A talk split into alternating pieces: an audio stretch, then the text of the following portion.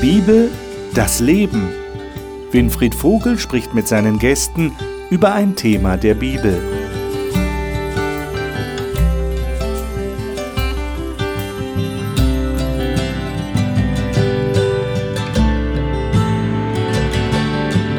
Wir studieren hier im Studio des Hauptchannel das Buch der Offenbarung, das letzte Buch der Bibel. Und wir setzen jetzt einfach dieses Studium fort. Wenn Sie letzte Woche geschaut haben oder in der Mediathek diese Sendung sich angeschaut haben, was ich Ihnen immer wieder empfehle, sich alle bisherigen Sendungen anzuschauen.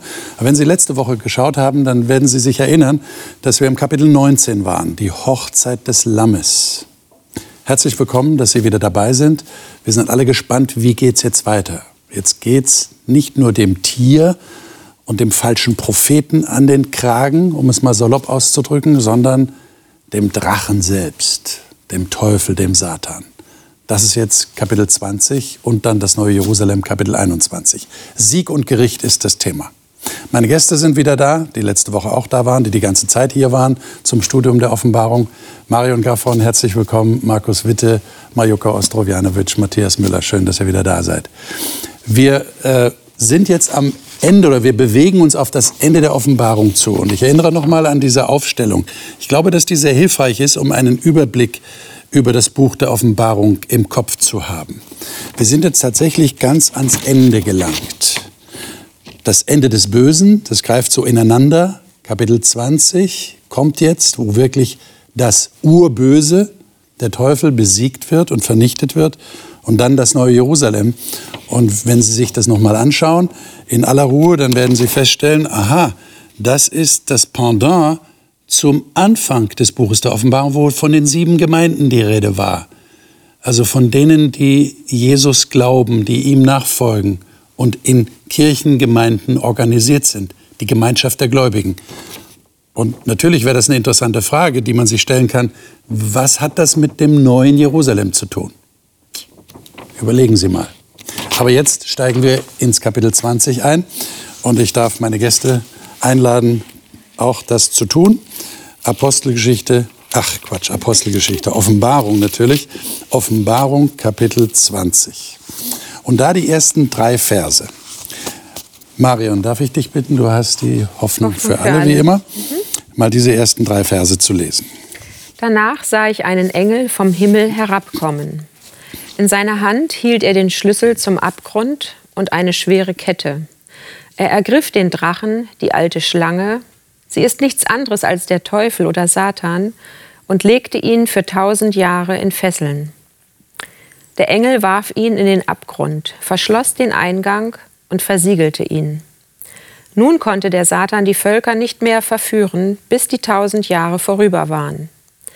Nach dieser Zeit muss er noch einmal für kurze Zeit freigelassen werden. Hm. Das ist eine interessante Nachricht.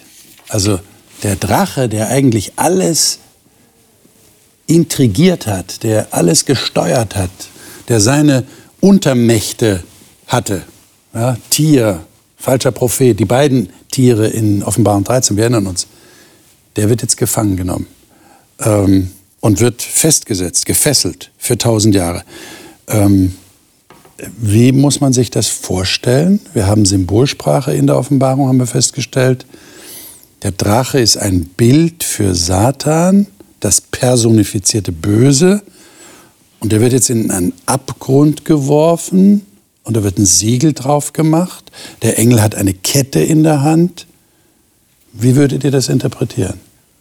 Wie muss man sich das vorstellen? Ich staune zunächst mal, dass es überhaupt so geht. So einfach, ne? So. Weil wir haben jetzt so viel Kampf mhm. gehabt in, ja. in der Offenbarung. Es war wirklich viel von Kampf äh, die Rede gewesen. Auseinandersetzungen und so weiter. Und jetzt, oh, dann kommt ein Engel, nimmt den und tut ihn da rein. Ja. Also das ist schon... Es geht so schnell scheinbar. Ne? Ja, ja, verblüffend. So, so klaglos, so wie, wie ohne Widerstand. Ja. Man könnte es sich erklären, weil vorher ja schon so viel von den, sagen wir mal, begleitenden Mächten vom Satan schon beiseite geräumt sind. Er ist ja quasi, wenn man jetzt mal auf das letzte Kapitel zurückblickt, als einziger noch übrig von den gegengöttlichen Kräften. Mhm. Mag sein, jetzt mal im Bilde gesprochen, dass ihn das einen schüchtert Und das andere, was mich erstaunt ist, oder ja, erstaunt ist, einfach, dass ein Engel das macht. Ne? Es ist ja nicht, nicht, nicht von Michael, von dem wir ja schon mal die, gelesen haben, die Rede, mhm. sondern ein Engel.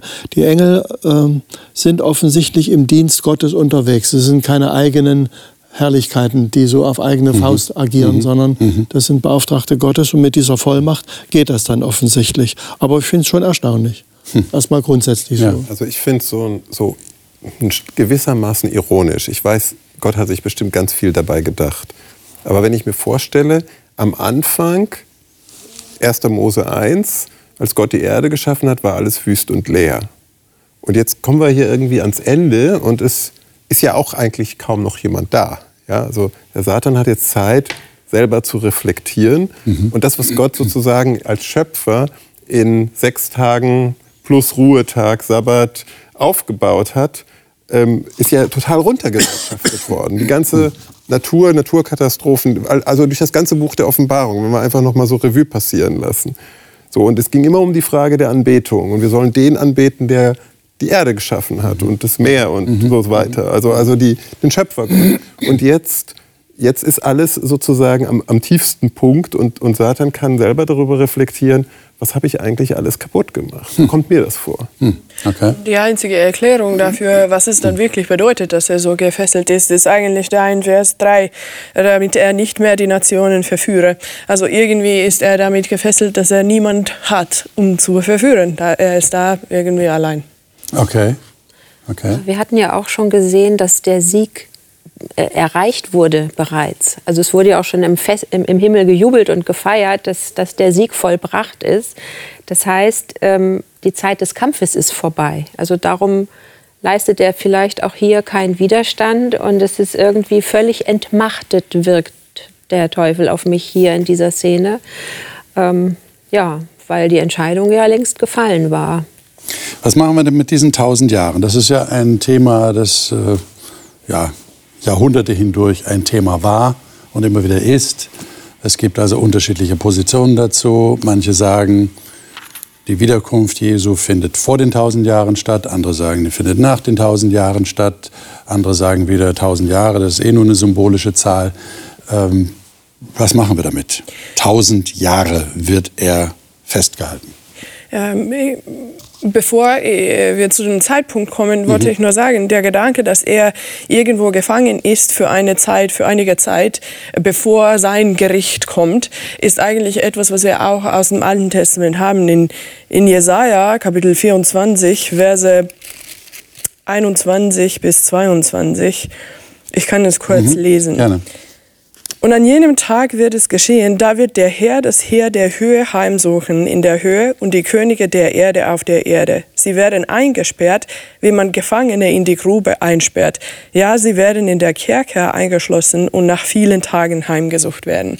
Also hier haben wir auch den Gedanke, dass da viele Tage irgendwie zwischen sind, dass sie eingesperrt sind und nur danach äh, kommt hm. dieser Gericht. Und könnte das tatsächlich sein, wie Markus sagt, dass da so eine, so eine Art Bedenkzeit noch ist? Also eine Gelegenheit, äh, es ist einfach vielleicht nicht Bedenkzeit, sondern einfach äh, eine Zeit Reflexion, zur ne? Reflexion, was habe ich angerichtet. Also ich, ich, ich, ich kann mir das vorstellen, weil wenn wir weiterlesen, die, diese tausend Jahre, dieses sogenannte ja. Millennium, ja. das kommt ja jetzt mehrfach äh, in diesem Kapitel vor, diese Zahl. Ja. Genau. Dass während, während die die mit Gott sind, Gericht halten. Das lesen wir jetzt gleich, wenn wir weiterlesen. Ähm, und, und das läuft ja parallel. Also es wird nochmal alles reflektiert im Himmel, sozusagen, was gelaufen ist. Und Satan hat selber Zeit, auch alles zu reflektieren. Das ist, läuft synchron. Okay. Also in einem sauberen Rechtsstaat hat der Schuldige immer erst noch mal so eine Chance. Also es gibt ein sauberes Gerichtsverfahren. Also das machen wir ja auch nicht. Wir würden auch laut aufschreien, wenn irgendein Massenmörder einfach von der Polizei abgeschossen würde, weil es ja offensichtlich, dass er böse ist. Nein, der wird gefangen genommen, kommt ins Gefängnis und es gibt ein wird Gerichtsverfahren. Überführt. Mhm. Ja, Genau. Und er wird auch dann mit seiner Schuld konfrontiert genau. und muss mhm. dann die Konsequenzen davon tragen. Also das ist das, was wir ganz selbstverständlich erwarten. Ja. Und ähm, das sehe ich hier auch wieder gespiegelt. Mhm. Mhm. Was passiert denn jetzt in diesen tausend Jahren? Da geht es ja weiter. Vers 4. Majuka, sei doch so gut, lies mal diese Verse 4 bis 6. Und ich sah Throne, und sie setzten sich darauf, und das Gericht wurde ihnen übergeben. Und ich sah die Seelen derer, die um des Zeugnisses Jesu und um des Wortes Gottes willen enthauptet worden waren, und die, welche das Tier und sein Bild nicht angebetet und das Mahlzeichen nicht an ihre Stirn und an ihre Hand angenommen hatten. Und sie wurden lebendig und herrschten mit dem Christus tausend Jahre. Die übrigen der Toten wurden nicht lebendig, bis die tausend Jahre vollendet waren. Dies ist die erste Auferstehung. Glückselig und heilig, wer teilhat an der ersten Auferstehung. Über diese hat der zweite Tod keine Macht, sondern sie werden Priester Gottes und des Christus sein und mit ihm herrschen die tausend Jahre. Oh, hier sind da einige Informationen drin, die müssen wir genauer uns anschauen. Viel Information eigentlich. Erstmal, es werden Throne gesetzt. Das erinnert sehr an Daniel 7. Daniel 7 hatten wir hier im Studium der Offenbarung schon oft erwähnt. Es geht also offensichtlich um, um Gericht. Das steht ja auch da. Ihnen wurde das Gericht übergeben. Da wissen wir noch nicht genau, wer das ist. Dann erfahren wir, aha, das sind diejenigen, die um des Zeugnisses Jesu willen enthauptet wurden und die nicht angebetet hatten, jetzt kommt wieder das, das Tier und sein Bild und die sein Zeichen nicht angenommen hatten an ihre Stirn und auf ihre Hand. Äh, wie muss man sich das vorstellen? Was ist Sinn und Zweck dessen, was hier passiert? Ein Gericht und diejenigen, die da auf der Seite Gottes stehen, die, die sind jetzt auch Richter? Sind es Geschworene, so wie man das im, im US-amerikanischen kennt? Was in dem System sieht, ja. Oder auch die Ankläger, also oder auch Zeugen. Zeugen? Also oder Nebenkläger, wie man heute sagt. Ja. ja. ja. Sie haben auf jeden Fall was erlebt. Sie ja. können was dazu beitragen, ganz sicher. Okay. Ich meine, die Leute, die enthauptet worden waren, das, das kam, kam ja schon mal vor, ja.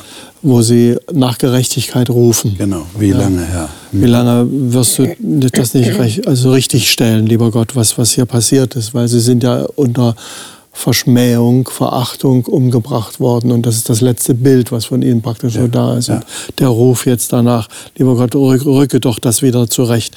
Dafür ist die Zeit jetzt da. Und jetzt ist der Zeitpunkt. Jetzt ist der Zeitpunkt da. Und das geht ja dann einher mit einer Auferstehung. Das finde ich ja auch äh, ja, ja, eben. interessant. Das ist eine wichtige Information. Aber ich finde es auch nochmal interessant, was da in Vers 4 steht. Also die um des Wortes Gottes willen und des Zeugnisses Jesu wurden sie enthauptet. Also sie sind dafür eingetreten, für das prophetische mhm. Wort, für das Wort Gottes, mhm. für, für die Gabe des Geistes, die sie da bekommen haben. Und, und dann auch wieder das Bild, das Mahlzeichen und so weiter. Es wird alles wiederholt. Der Rückbezug zu, mhm. zu Kapitel 13, 14 und so weiter ist hier ganz, ganz stark. Das wird alles nochmal so vor Augen geführt. Ja? Also, hm.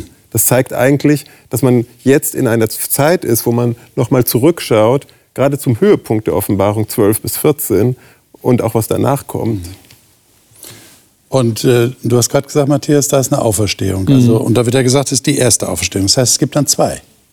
Ja, da steht erste Auferstehung, genau. oder? Genau. Müsste es dann noch eine zweite geben. Ja, weil es wird ja auch deutlich gesagt im Vers 5, für die anderen Toten, ja. aber wurden nicht wieder lebendig. Also hier das erste Mal, also die hier heißt ja, die wurden lebendig. Ne? Ja. Da haben wir ja gerade gehört, Markus hat es gesagt, dass das die Leute sind, die auf der Seite Gottes äh, standen oder ja. stehen. Äh, die wurden wieder lebendig. Und das wäre dann so quasi die erste Auferstehung, also eine Gruppe, die bei dieser Gelegenheit wieder auf, zum Leben erweckt wird. Und dann wird unterschieden, Vers 5, die anderen aber, also offensichtlich die nicht dazugehören, die bleiben da, wo sie sind, in ihren Gräbern oder was es nun auch immer ist. Das heißt also, hier sortiert Gott quasi per Auferstehung. Wie findet ihr das, dass, dass Jesus offensichtlich die Leute mit einbezieht in sein Gericht, die auf seiner Seite gestanden haben und gerettet worden sind? Würdet ihr sagen, pff, das interessiert mich ja eigentlich gar nicht, ich will nur, dass es endlich vorbei ist, aber ich will mich ja nicht mit dem ganzen Bösen noch beschäftigen, tausend Jahre lang? Oder wie würdet ihr Also reagieren? häufig gibt es ja so die Vorstellung, und, dass das Millennium so ein tausendjähriges Friedensreich ist. Und mhm. ich finde es sehr interessant, also da denkt man einfach, ja, man herrscht mit Christus und es ist Friede, Friede. Ja, es ist auch Friede. Aber hier werden wirklich Dinge aufgearbeitet. So, ich glaube, dass das Verarbeitung, also wenn jemand ein Trauma erlebt hat, äh, dann will er das doch auch verarbeiten. Und nicht nur, also okay. Also das wäre die Gelegenheit zum Verarbeiten. Denke ich schon. Okay. Also ich finde das enorm wertschätzend. Also dass Gott die mit einbezieht. Dass er nicht sagt, so ich bin jetzt hier der große Richter und ich kläre das für euch und ihr so kleine Kinder, ihr könnt, ihr könnt schon mal ne? spielen gehen ja. oder so, ja.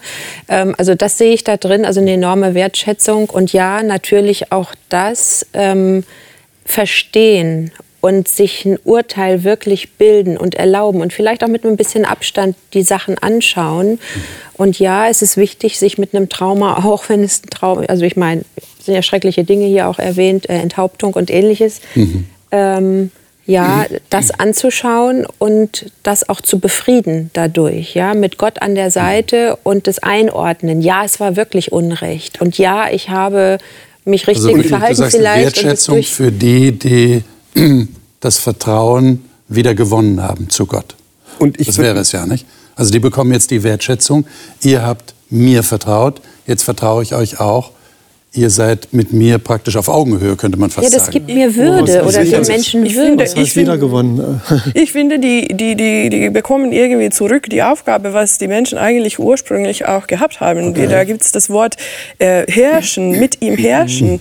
Äh, das ist ja die, die ursprüngliche Aufgabe, was für die Menschen gegeben worden mhm. ist bei der Schöpfung. Okay. In 1. Mose Kapitel 1. Mhm. Das, das war, sie wurden in Bild Gottes gemacht, äh, um über die Schöpfung zu herrschen. Also ich glaube, sie kommen irgendwie zurück zu der ursprünglichen. Aufgabe. Mhm. Und Sie verstehen dann natürlich auch, warum bin ich hier mhm. und warum ist vielleicht ja. jemand anders hier oder vielleicht ist warum jemand nicht hier. Also ich denke, das würde ich mich ja auch fragen, oder? Es geht auch ein bisschen ums Nachvollziehen. Nachvollziehen von Entscheidungen, die im Laufe der Geschichte vollzogen mhm. sind. Da geht es, glaube ich, weniger darum, jetzt Vertrauen wiederzugewinnen, weil das waren ja Leute, die vertraut haben. Mhm. Sie mögen ihre Ups and Downs, wie man so sagt, gehabt haben. Aber ja, ich habe nicht gemeint, Vertrauen jetzt dadurch wiedergewinnen, sondern also. die vorher schon das Vertrauen Gott gegenüber hatten und jetzt kommt die Wertschätzung. Ihr habt mir vertraut. Mhm. Ihr habt das richtige Bild von mir akzeptiert. Ja, ja. Und jetzt die Wertschätzung. Ihr dürft teilhaben. Ihr seid jetzt auf Augenhöhe mit mir in dem ursprünglichen in der ursprünglichen Position, die ihr Menschen haben solltet. Man könnte es fast auch ein bisschen mit Augenzwinkern verstehen, weil manchmal wer in einer Leitungsposition gewesen ist und dann manchmal mit Leuten zu tun hat, die sagen, ey, das kann man ganz anders machen und so weiter. Und dann man sagt, okay, äh, jetzt komm du doch, übernimm du mal für eine Zeit oder für einen Teil Verantwortung. Und dann merkt man plötzlich, dass sich dann die Perspektive ändert, ja. wenn man selber in der Verantwortung ist. Das heißt ja herrschen. Ja, also plötzlich kommen Leute, Menschen in eine andere andere Position, weil sie plötzlich sehen, aha, ja, okay. Damit will ich nicht sagen, dass sie jetzt große Zweifel und sonst was gehabt ja. hätten, aber es ist einfach nochmal eine ja. andere Funktion. Wenn man aber das wäre auch ein wichtiger Aspekt. Jesus nimmt sie mit hinein, um ihnen zu zeigen, dass das kein Spaziergang war. Ja. Ja. Jetzt, äh, wie geht's denn weiter? Der letzte Kampf steht hier bei mir als Überschrift. Ähm, wenn die tausend Jahre voll, ich lese mal Vers 7. Wenn die tausend Jahre vollendet sind, wird der Satan losgelassen werden aus seinem Gefängnis und wird ausziehen zu verführen die Völker. Also jetzt kann er sie wieder verführen. An ja. den vier Enden der Erde, Gog und Magog, und sie zum Kampf zu versammeln, deren Zahl ist wie der Sand am Meer. Sie stiegen herauf auf die Ebene der Erde und umringten das Heerlager der Heiligen und die geliebte Stadt. Und es fiel Feuer vom Himmel und verzehrte sie. Und der Teufel, der sie verführte, wurde geworfen in den Pfuhl von Feuer und Schwefel, wo auch das Tier und der falsche Prophet, siehe Kapitel 19, waren. Und sie werden gequält werden Tag und Nacht von Ewigkeit zu Ewigkeit. Jetzt habe ich eine große Frage. Warum, warum wird der Teufel wieder losgelassen? Also waren nicht alle froh, dass er, dass er nicht mehr da ist, dass er keinen verführen kann? Mhm. Warum jetzt noch mal das? Ich glaube, das sind eigentlich so rechtsstaatliche Prinzipien. Du hattest den Marion den Rechtsstaat eben auch mhm. erwähnt, ja. Mhm. Ähm, hier können sich jetzt noch mal alle ein Bild machen hat der Teufel, der Satan, seine Zeit der tausend Jahre, seine Reflexionszeit genutzt, um vielleicht zu sagen, hey, ich habe wirklich Mist gebaut, ich kann zwar jetzt nicht mehr gut machen, aber ich will so nicht weitermachen. Es wäre eine theoretische Möglichkeit. Ja, oder es könnte Sympathisanten geben, die sagen, äh, wieso gibt er dem diese Möglichkeit nicht? Ja. ja, also damit wird auf jeden Fall jeder jeder vielleicht noch vermeintliche Sympathieträger also irgendwie entkräftet, der sagt, also Gott ist so gerecht, er gibt ihm sogar jetzt noch mal die Möglichkeit zu zeigen, nach der Reflexionszeit, machst du so weiter oder ist irgendwie ein Veränderungsprozess in dir aktiviert worden. Aber besiegt ist er ja schon. Also ja. ich glaube, wir können nicht so weit gehen zu sagen, Satan bekommt hier nochmal eine Chance. Nee, das meine ich nicht. Aber er, ja. doch, er, er hätte doch also die, es ist eher so, denke ich mal, dass er, dass er einfach Gelegenheit bekommt, wirklich zu beweisen, wes Geisteskind er ist. Das meine ich. Noch einmal allen zu zeigen. Nicht im Sinne von einer neuen Chance, ja, sondern er, genau. er, zeigt, wer er wirklich ist. Mhm. Mhm.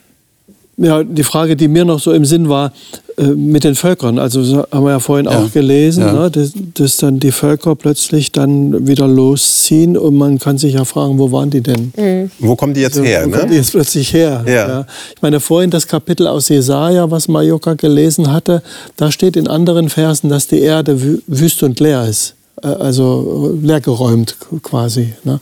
Und ich denke mal, man könnte es damit harmonisieren, dass man sagt, wenn Jesus kommt, äh, die so rufen ja auch, wer, wer hält das aus? Ja. ja. dass, dass dann die Leute entweder zu Gott genommen werden oder eben sterben. Aber es wird hier ja von einem ersten und zweiten Tod gesprochen und auch von einer ersten Auferstehung, was impliziert, ja. dass es auch eine zweite gibt. Das würde das ja eigentlich ein Stück weit auflösen. Mhm. Ja?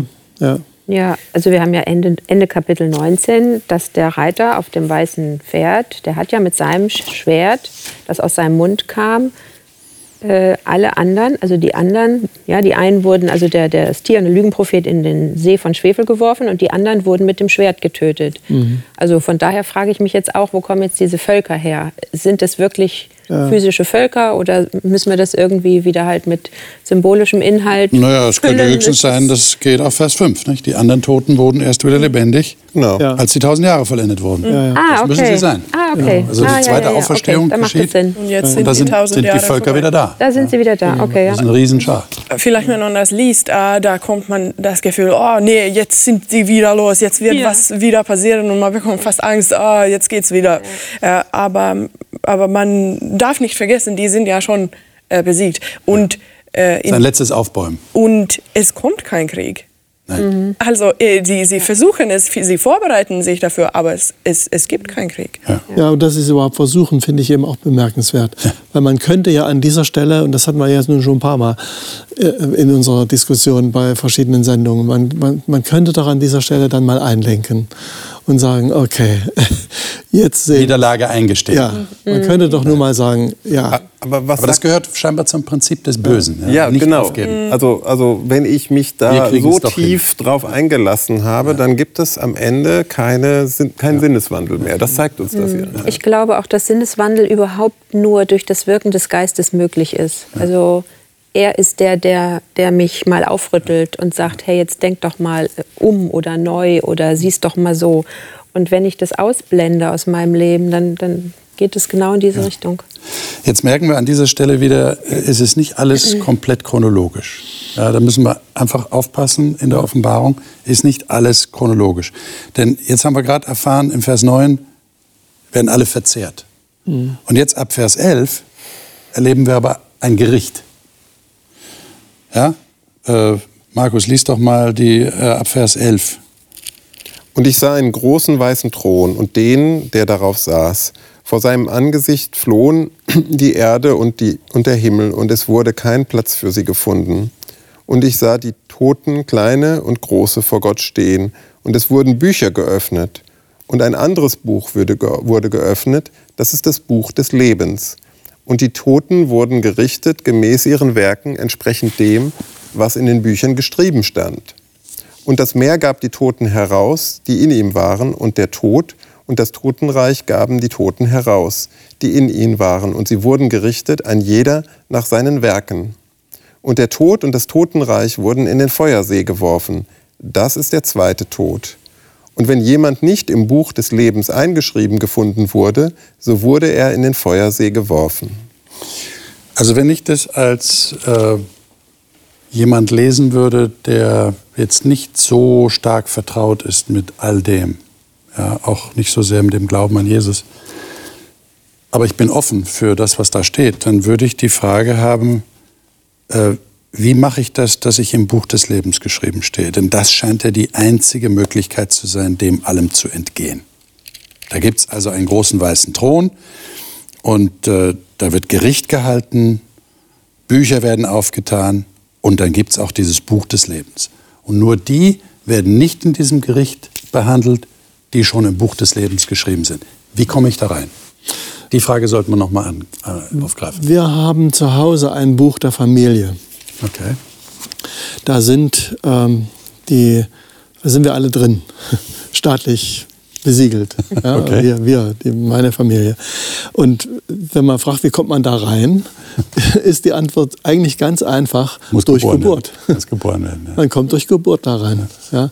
Und ich übertrage das jetzt hier und sage, das ist nicht anders. Also es gibt ja ein berühmtes Gespräch von Jesus mit einem abendlichen oder nächtlichen Besucher, ähm, der erstmal so ein bisschen von der Seite kommt und so. Ich will das jetzt nicht alles nacherzählen, kann man nachlesen im Johannes Kap Evangelium Kapitel 3. Und wo Jesus dann genau das anspricht und sagt zu dem, du musst nochmal geboren werden. Und der sagt er, ja komisch, wieso denn? Ich bin ja alt und geht doch gar nicht und so. Kommt so ganz praktisch, physikalisch ran und Jesus überträgt es dann und sagt, nein, nein, es hängt praktisch mit einer Entscheidung, sage ich jetzt mal mit meinen Worten zusammen, äh, einer Hingabe an Gott. Da wirkt der Geist Gottes, so wie du erwähnt hast. Da wird auch eine Taufe erwähnt. Also das hat mit einer inneren Umkehr zu tun, äh, die dann äh, von Gott besiegelt wird. Und das wäre dann der Unterschied zu eurem Familienbuch? Ja. Da, da, wird, da, wird, man nicht gefragt. Ne? So ist es. Man gehört zur Familie ja, Müller, ob man wollte oder nicht. Ja, ja. Und aber, ich hoffe mal, dass alle zufrieden sind. aber hier ist es offensichtlich eine Entscheidung. Ja, genau. Aber der Vorgang ist ähnlich. Der Vorgang ist ähnlich und, und ja. äh, darum finde ich es eigentlich einen guten Vergleich, weil man sagt, ja, ja, Du, kommst, du kommst nicht durch harte Arbeit da rein, auch wenn da vorher von Werken die Rede ist, ja, ja. kommst nicht durch harte Arbeit rein, auch nicht durch spezielle Beziehungen und nur ein paar Erwählte und die anderen haben keine Chance, sondern durch Geburt. Ja. Ja, wobei es ist interessant, dass hier jeder immer nach seinen Werken gerichtet wird. Und ich denke da einfach an Jakobus, ähm, der ja auch mit Werken ähm, das Wort Werke erwähnt. Aber was meint er wirklich damit? Das ist etwas, was Gottes Geist in mir tut ist nicht etwas, was ich mich mit eigener Arbeit ähm, mir erarbeite. Also das ist schon, schon glaube ich, nochmal wichtig hier, hier rauszuarbeiten. Es geht nicht darum, dass wir uns jetzt ähm, hart anstrengen, dass wir zu besseren Menschen werden, mhm. sondern es geht darum, dass ich mich tiefer auf Gott einlasse, mich ihm mehr hingebe und ihm einfach die Möglichkeit gebe, etwas in mir zu tun, was ich selber nicht tun kann. Und es geht nicht einfach um Vereins- oder sagen wir Kirchenzugehörigkeit, sondern es geht, es geht auch nicht einfach um Lippenbekenntnis, ja, ich bekenne mich zu diesem Jesus. Es geht, es geht offensichtlich um, um das Leben. Ja, das muss sich zeigen. Und nicht nur ums Denken. Und nicht also, nur ums Denken. Hauptsache, du denkst das Richtige. Mhm. Was ja, du machst, ist dann wurscht. Ja, Sondern da muss schon das, was das meine Überzeugung zusammen. ist, auch ja. zeigt sich im Leben. Im ne? Leben sich zeigen. In dem Tun. Also Werke kann man ja auch, das sind Fabriken. Also das ist nicht gemeint, sondern es geht ums Tun, ums Handeln. Und deshalb haben wir auch dieses Zeichen an Stirn und Hand, ja, wo die Gegenseite Gottes äh, denkt und handelt. Ja, und dann werden sie nach ihrem Handeln, ja. weil das ja offensichtlich ist, das sieht ja jeder, danach werden sie dann beurteilt. Ja. Okay, also äh, das ist Kapitel 20, hochinteressant. Es ist tatsächlich ein Sieg errungen und es wird Gericht gehalten.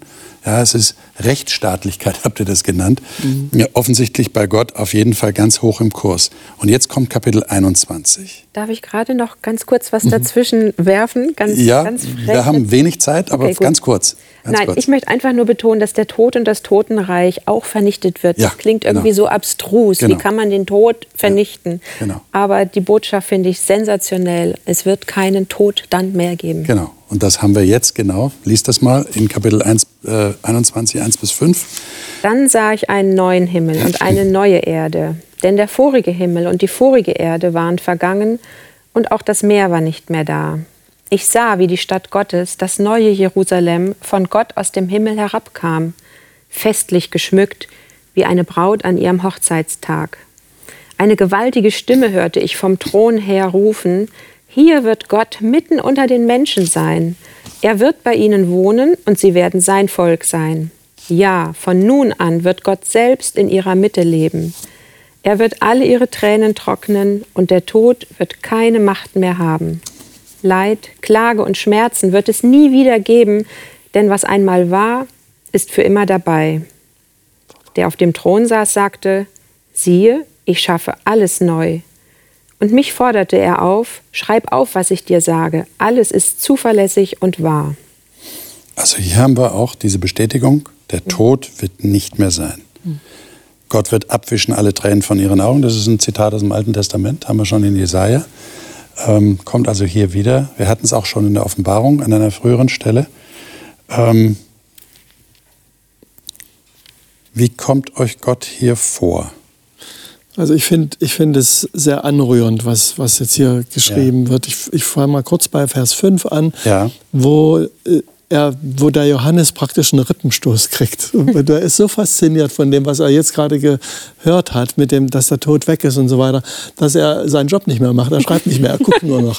Und nun schreibt doch so gewissermaßen, das ist wahrhaftig und gewiss. Ja? Also ja. es ist auch für Johannes faszinierend. Und dann dieses mit den Tränen abwischen von den Augen, das ist eben wirklich eine sehr anrührende Geste, weil es sagt sehr viel Nähe, es signalisiert auch Verständnis, Nachvollziehen, äh, sich an die Seite eines Trauernden stellen. Ja. Äh, und offensichtlich gibt es Gründe, äh, Tränen zu weinen, aber eben auch abzuwischen. Ja. Und das zeigt mir, dass da was verarbeitet wird. Wir haben eben vom Trauma gesprochen. Mhm.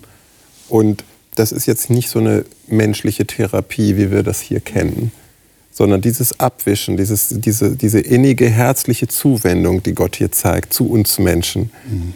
wird ja auch das, durch das, was in Vers 5 steht, siehe, ich mache alles neu. Also er macht das neu. Da, da wird was ganz Neues geschaffen. Das heißt, der Schmerz, den muss ich nicht auch wenn ich ihn verarbeitet habe, muss ich nicht die Erinnerung daran ständig wieder mit mir rumtragen.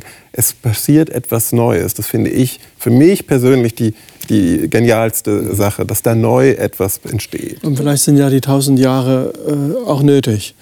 Sagen wir mal einfach, um, um Dinge hinter sich lassen zu können. Es braucht Zeit, äh, Dinge zu verarbeiten, zu verstehen und zu verarbeiten. Und es zeigt doch auch, dass Gott äh das Leid nicht irgendwie übergeht, sondern er ist sich dessen bewusst, dass es Leid gibt. Mhm. Er anerkennt die Tatsache, ihr habt gelitten, aber ich bin jetzt da, um die Tränen abzuwischen. Mhm. Also wenn ich Tränen abwische, dann registriere ich Tränen. Dann lasse ich den anderen weinen, versteht ihr? Mhm. Das ist auch eine Art Therapie, eine Art therapeutische Maßnahme. Ich lasse den anderen sein Leid ja, nochmal erleben, aber gleichzeitig gebe ich ihm den endgültigen Trost. Es ist irgendwie, denke ich, die Antwort für, für, für, die ganze Geschichte der Menschheit, von, von Anfang an, von der Bibel bis zum Ende. Es, es fängt an mit der Situation, wo der Mensch mit Gott wohnt also oder Gott wohnt mit den Menschen.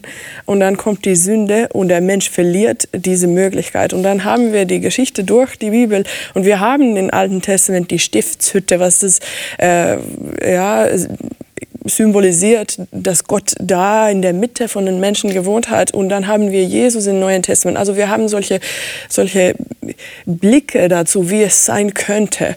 Und dann sind wir jetzt endlich hier, wo das wirklich die Realität ist. Wir sind wieder in diesem Zustand wie am Anfang, dass Gott wirklich in der Mitte von den Menschen wohnt, wie, wie, es, ähm, wie es in Vers 3 sagt.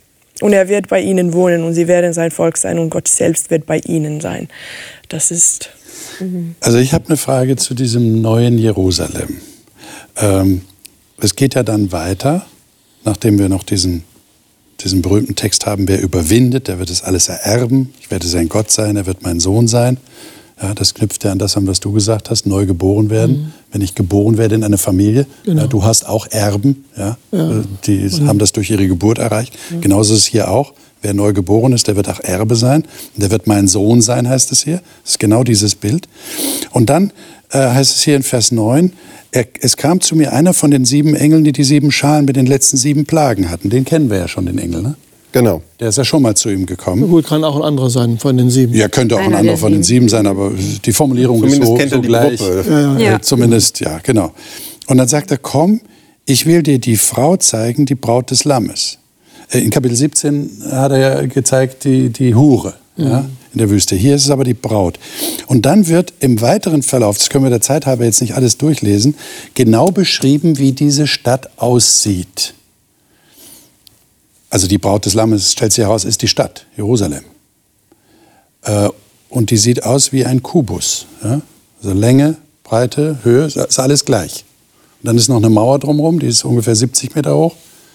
Äh, wie, wie war nochmal die, die Maße? Äh, zweieinhalb Kilometer von, von der Stadt? 2400 Kilometer. 2400 Kilometer. Kilometer, also 2400, also unendlich groß. Meter hoch. Können wir uns gar nicht vorstellen. Riesig. Ähm, ist ein Kubus. Jetzt könnt ihr euch erklären, warum sowas als Braut beschrieben wird? Also Gott. Kriegen wir das auf die Reihe in, unserem, in unserer Vorstellungswelt? Ein also Kubus sieht aus wie eine Braut. Was, was soll damit ausgesagt werden? Also wenn es jetzt nur Materie wäre, ja. so, also nicht lebende Materie, mhm. also und das ist das Gegenüber, was Gott sich sucht, dann bräuchten wir das ja, hier alles komisch. nicht. Also es muss sich um die Menschen meiner Überzeugung nach handeln, die darin leben. Ja, ja. Okay. Und ich, ich hätte auch noch eine andere Anfrage, weil gerade in unserer Zeit und so wie wir gerade leben, freuen sich ja alle, wenn sie in der Natur sind und, und, und draußen und so weiter. Wir kommen ja aus dem Garten. Menschheit kommt aus dem Garten. Ja. Und Gott lässt sie nicht einfach zum Garten wieder zurückkehren. Da könnte man sagen, ja, kommt das Paradies wieder und so weiter, sondern jetzt ist plötzlich eine Stadt. Und das kann nicht so sein, dass das einfach so eine kalte, also Materialien sind ja alle kalt, was man da so liest, ne? so eine kalte Stadt ist. Das kann unmöglich der, der, der Traum der, der Zukunft sein. Da, da muss Leben sein. Also meine Tochter hatte dazu immer einen anderen Zugang. Sie hat immer gesagt, Papa, ich möchte in die Glitzerstadt. Ah. Ich meine, für ein junges Mädchen, versteht ihr? Ja, also jeder sieht da was anderes. Du ja, siehst die kalten Materialien. Edelsteine haben wir jetzt gar nicht Absolut, gelesen. das ist die Glitzerstadt. Ja? Und ich meine, jeder hat so seinen eigenen emotionalen Zugang dazu. Also ich verstehe das, also eigentlich die, die, diese Materien und auch diese Maße sehr symbolisch ausdrucksstark. Also auch diese Maße, die sind ja mit, äh, die Zahl 12 wird ja damit unglaublich ja. viel gespielt. Ja. Ähm, wo wir auch schon mal sagten, dass es für das Volk Gottes steht. Genau. Und die Apostel sind die Grund oder Steine mit den Namen des, der, der Apostel, der zwölf Apostel. Und dann haben wir die Edelsteine und das Glas, auch Gold, das so durchscheinend ist, das ist geläutert, das ist rein. Und für mich sind das alles Bilder für Gottes neue Gemeinde. Die ist so rein, so klar, so kostbar, dass einfach alle, alle Begriffe, die man irgendwie für Kostbarkeit verwenden kann, die werden hier eingebaut in dieses Bild. Ich, mein, dem Majuka. Ja, genau. Ich denke auch, die Stadt allein ist ja leer und, und leblos. Also natürlich die Menschen da drinnen, das ist ja der, der, der Zweck der Für die ist Jesus ja gestorben. Also, genau. Aber ja. gleichzeitig ist es ja ein ein, ein Kubus. Es ist ein, ein Würfel sozusagen, mhm. wie das Allerheiligste in der Stiftshütte im Alten Testament. Also diese Symbolik, dass das der Raum ist, wo Gottes Gegenwart mitten Menschen ist. Es macht es möglich, dass Gott mitten unten ihnen ist. Also dass Gott wirklich mit den äh, Menschen ist und Menschen äh, seine Gegenwart erleben können. Und, die, und es gibt Tore für jede äh, Richtung und die Tore sind offen und, und, und es ist was Universales. Alle dürfen da sein. Ähm, das ist, ähm, ja, denke ich, eine Symbolik dafür, dass dieser Stadt es möglich macht, äh, dass diese Menschen. Und das wäre jetzt ein wichtiges Aha-Erlebnis, das ein Bibelleser bekommt. Hm. Aha, das wirkt so fremd, diese Stadt, hm. aber die Maße haben etwas mit dem Allerheiligsten zu tun, wo Gott gewohnt hat, über dem Gnadenthron erschienen ist. Und wenn die Stiftshütte früher Zelt und, der Begegnung war, dann begegnen ja, wir ja. der Stadt Gott, ne? Ja, ja, und, und das heißt ja, Gott wird unter ihnen wohnen. Das Zelt Gottes, heißt es ja im Original, bei den Menschen. Und er selber wohnt dort. Und hier haben wir diesen Bezug zum Alten Testament und zur Stiftshütte. Das ist ja, ist ja genial eigentlich. Ich, ich finde, es wird noch verstärkt ja. durch, durch den Vers 22, den wir ja jetzt nicht gelesen haben. Noch nicht, noch nicht, ja. Aber Lies ich, ich springe jetzt mal dahin, ja, ja. weil das genau an diesen Gedanken anknüpft. Ja. Da heißt es, ich sah keinen Tempel darin, ja. denn der Herr, der allmächtige Gott, ist ihr Tempel, er und das Land. Ja, wie ist das denn zu verstehen? Also äh, ich glaube, am Anfang bei den sieben Gemeinden ist auch jemandem versprochen worden, ich mache dich zu einer Säule in meinem Tempel. Ja. ja. und jetzt ist gar kein Tempel da. Also äh, das, äh, er will ihn ja nicht in das Licht führen. Doch, es ist ein Tempel da. Es ist ein Tempel da. das wäre falsch zu genau. interpretieren, dass der Text ja. sagt, es gibt keinen Tempel mehr. Ja. ja, naja, gut, es steht zunächst mal da, ich sah keinen Tempel darin. Steht erstmal da. Ja, ja aber Gott Gebäude. ist der Tempel. Genau, genau. das ist dann ja. der zweite. Der, der aber das ist eine ganz andere Art von Tempel. Ja, ja, eben. sicher, das aber das Punkt. ist genial. Ja, ja, klar. Ja, ja genau. Und damit, damit, das wollte ich eben damit sagen, damit äh, ändert sich jetzt das Bild. Ja. Weil jetzt ist nicht mehr diese Stadt und ich, ich sag mal, ich habe ursprünglich einen Metallberuf gelernt. Für mich, da kommt das erstmal immer kalt rüber. Aber äh, dadurch, dass es jetzt das Heiligtum ist und dass, dass äh, Gott jetzt, äh, da fließt es ja so, so ganz merkwürdig ineinander. Ja, man muss sich ja dann praktisch von dem Bild der Stadt irgendwo ein Stückchen lösen, wenn jetzt Gott die Stadt ist. Also da, da, da fehlen mir jetzt langsam die Worte, weil ich kann es nicht mehr ausdrücken, was das jetzt eigentlich bedeutet. So ein Ineinander, ist fast so wie bei den Hesekiel, der Vision, wo da so Räder ineinander sind, die sich nach allen Seiten hin und Augen und alles mögliche, alles ineinander so. Und so, so kommt mir das jetzt hier vor. Also es verschmilzt so regelrecht. Ja genau, und, verschmelzen ist ein gutes Wort. Ich finde es enorm, auch symbolisch enorm. Gott, Gott spielt ja durch die ganze Bibel immer mit diesem Bild Braut und Bräutigam. Ja. Es ist ja auch nicht von ungefähr. Und ich denke, es ist auch nicht von ungefähr, dass er im Paradies Adam und Eva und wir sagen, die Ehe gestiftet hat und sagt, sie werden ein Fleisch sein. Also für mich ist die Ehe und das partnerschaftliche Leben ein Bild für all dessen, was Gott mit uns möchte. Er möchte so eine Nähe und Intimität und ein Verschmelzen mit uns, ähm, dass wir hier auf dieser Erde nur, wenn wir Glück haben, in der Partnerschaft erleben können. Und hier passiert genau das eine Säule im Tempel Gottes. Gott ist der Tempel. Also mhm. er ist in uns, sagt er auch Paulus. Ja. ja. Also dieses, dieses Verschmelzen ineinander und das wird in diesem Raum von Glitzer und äh, ja. So, jetzt haben wir noch ungefähr 90 Sekunden. Letzte Frage. Worüber freut ihr euch am meisten?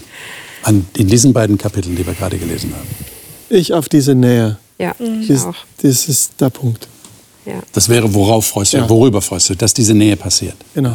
Gott so nah zu sein. Ja. Endlich mit Gott zu sein. Ja. Endlich mit Gott zu sein. Ja. Okay. Ich freue mich darüber, dass, dass es nie wieder irgendetwas Schlechtes geben wird, weil es alle kapiert haben. Ja, genau, ja, das würde ich mal noch nachschieben und dass die Fragen geklärt sind. Ja. Und dass die Fragen geklärt sind. Mhm. Also das wäre eine klare Erwartung an diese Zeit, ja. diese Zwischenzeit kann man ja sagen. Keine Dinge werden geklärt. Es bleibt kein Zweifel mehr. Keine Frage bleibt mehr offen. Und letztendlich die alte Anklage, die gegen Gott war, so, wo ja. Satan ihm alles immer in die Schuhe geschoben hat, das ist alles endgültig geklärt. Ja. Kein Elend, kein, ja. keine Tränen, kein Leid, super. kein Tod, keine Trennung, kein Schmerz. Kein genau.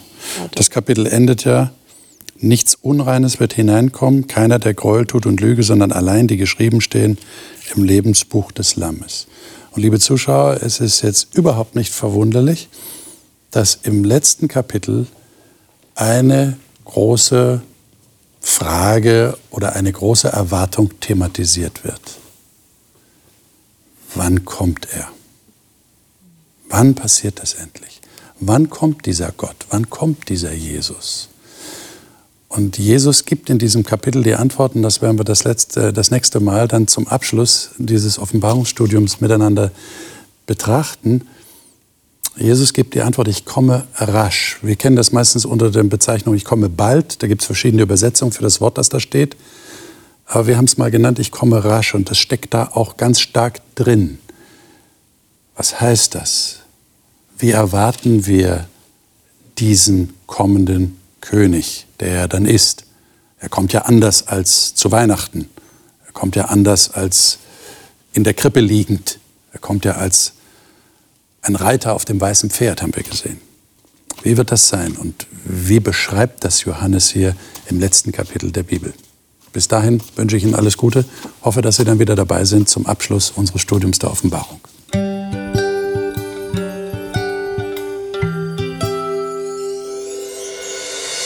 Sie hörten auf Hope Channel Radio die Bibel, das Leben mit Winfried Vogel und seiner Gesprächsrunde.